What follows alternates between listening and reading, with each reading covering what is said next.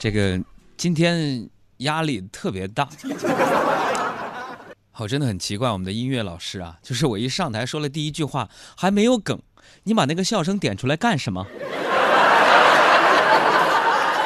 就难道我们的节目真的没有那么多包袱了吗？是不是？那笑声不要随便使。你看现在很多这个视频直播平台里边啊，那主播说一句话点个笑声，有意思吗？笑声要由内而生的，对不对？你比如说，我给大家讲个段子。上周呢，我在网上买了件衣服，呃，今天上午呢，这个衣服到货了，卖家呢在包裹里边夹了张小纸条，说晒图返现十元。我的天，我那衣服才花了三十。音效老师，就这个梗这个地方，你也不应该放这个笑声，知道吗？你看你又放了。你放了笑声，别人会觉得我们没有梗，只拿笑声来充我们的这种笑料。不要轻易的放，好吗？我接着说，那个小条，我不知道大家经历过没有？说晒图返现十块钱，我把这个衣服一穿，然后我就拍张照片，我就在那个买家秀那儿，我我就晒出来了，啊，人家呢也给了我十块钱。下午的时候呢，这个卖家呢就联系我了，说，大哥，我再给你二十。就麻烦你把你晒那个图、那个评价，你给我删了吧。朋友们，我就是这么莫名其妙的赚了三十块钱，好尴尬呀！所以在这儿呢，我要给大家一个攻略啊，就是在网上买东西晒图还能够拿更多返现的一个办法，就是衣服收到了。拍下来，找一个像我这么难看的人拍下来，然后晒上去，加几句评论，买家会主动联系你。哎，所以这个生活当中啊，就是有很多尴尬的事啊，有些呢是突如其来，令人是措手不及啊啊，你没招来了。用我那个损友大潘就说了一句话，好尴尬呀，是吧？但是确实呢。这种尴尬有的时候你是猝不及防。你比如说昨天晚上，tomorrow，tomorrow，no no no，tomorrow 是明天，tomorrow 昨天，yesterday 我想起来了，yesterday，the night 昨天晚上，我在家里边就听见这个敲门声，谁呀？没人反应，谁呀？没人理我。我就有点怒了，你知道吗？对着门口就喊：“我说谁？敲门不吱声。”然后只听见啊，外面先是死一般的沉寂了两秒钟，然后一个姑娘生气的说：“没敲你家门。”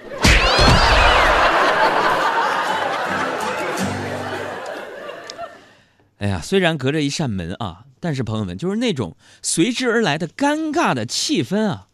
让我喘气，我都不敢，不敢大点声啊！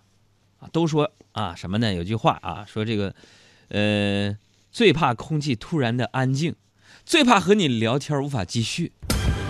那么今天我特别想跟大家说说，就各位，咱一会儿来一起来说一说，就是这个尬聊这个事儿。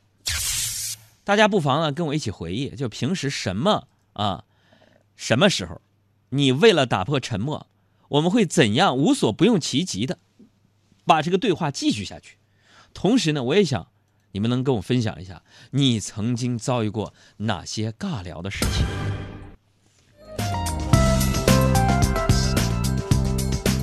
说这尬聊呢，它是一个网络词语啊，也是一种典型的，就是当代社交能力不足导致的一个疾病，多见于呢相亲现场、跟不熟的亲戚聚餐、路上偶遇老同学等等诸多场面。呃，这个病症呢，浪费资源，效率低下，引发尴尬，令人深恶痛绝。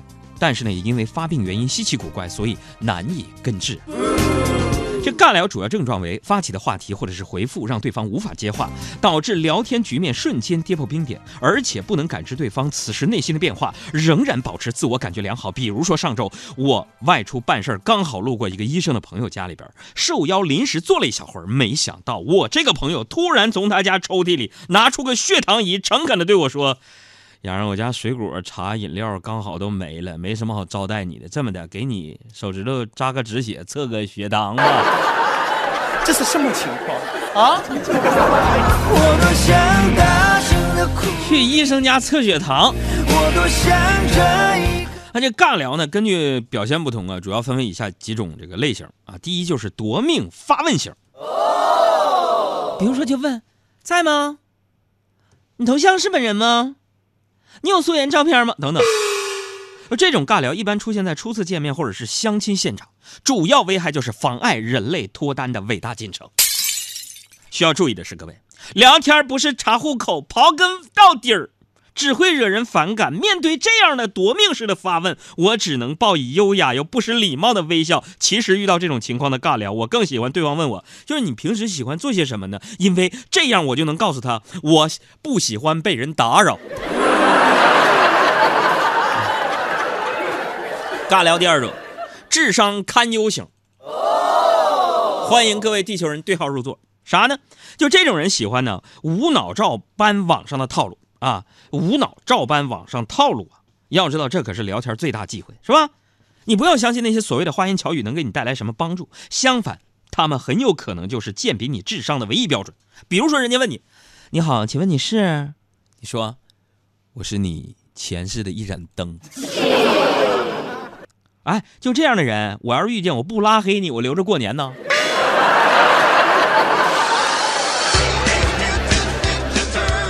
那么，相比于夺命发问型和智商堪忧型，我最讨厌的一种就是人生导师型啊！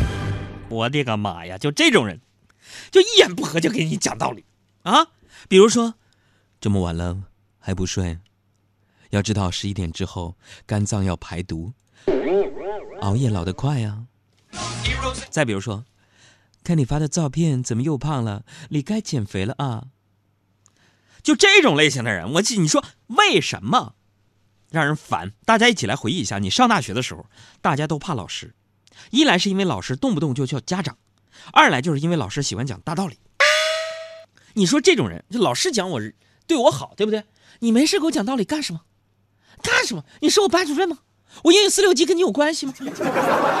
啊，人家几点睡费你家电了，人家长胖吃你家米了，别人发好吃好玩的图不解风情的评论范例就是又去哪儿了？为什么不叫我？你正确的评论应该是带我去带我去，是不是？看到别人发一件新买的东西，不识趣的回复案例就是多少钱呢？识趣的评论就是哎妈呀，应该很贵吧？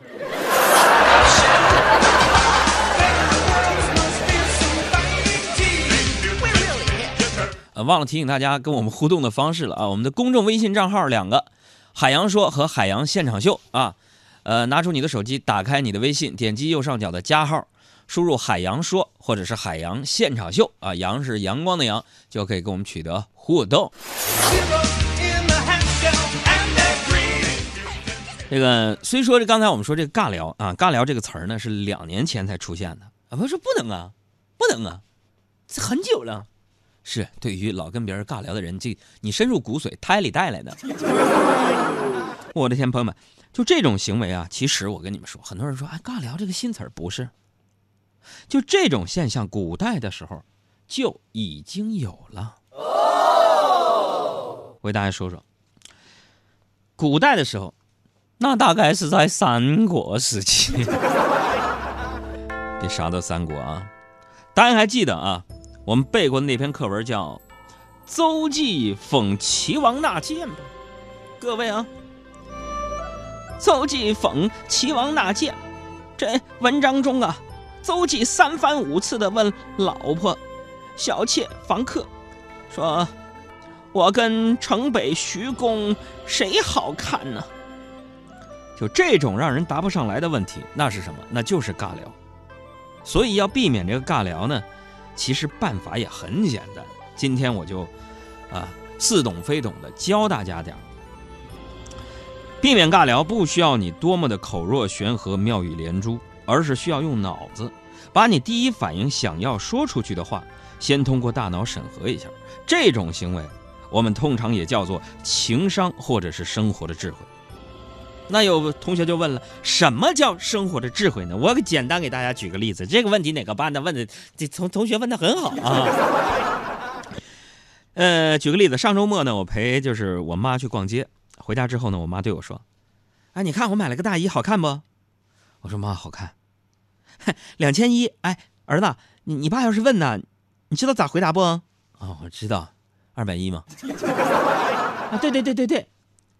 然后晚上我爸回来也拿回来一件大衣，我俩在屋里边对我说：“哎，杨儿，我给你妈买了个大衣，猜猜这多少钱？”我说：“二百。”嘿，儿子，要是你妈问呢？两千，知道。别忘了故事的剧本，对剧情总是不满意。我们今天呢，这个尬聊的话题呢，男士们一定要多加注意，因为我们不得不承认，受生理和心理双重的影响，男人比起女人情商确实比较低啊，对待感情问题又很容易叛逆不听劝。这不今天早上吗？我来上班的时候，对面小学好多家长送孩子，我听几个家长就在那闲聊，啊，这个男孩叛逆期啊，逆反期，得注意情绪变化，管教得花大心思。男生呢，一般有三个逆反期，我跟大家说一下：二到四岁是一个逆反期，七到九岁是一个逆反期，十岁以后是一个。那个妈说，十岁以后就一直那样了，你知道吗？既然今天我们说到了和语言说话有关的事儿，我再免费的附送大家点干货，就是说，怎么样化解这个尬聊啊？杨哥教你们，具体操作有三：第一，聊自己，就是敢于主动和对方谈自己，甚至自嘲，告诉对方你的过去、你的见闻、你的家庭等等；第二呢，聊他人，这是主动询问对方的故事、过往经历，关心对方等等。敲黑板啊！需要注意的是，这两点要结合使用，一半发问，一半分享，这样一来二去呢，天自然也就聊下去了。那么第三点就是，如果这样都聊不下去，那就坦然的沉默，别聊了。我是不是该安静的走开？是啊，太尴尬，走走吧。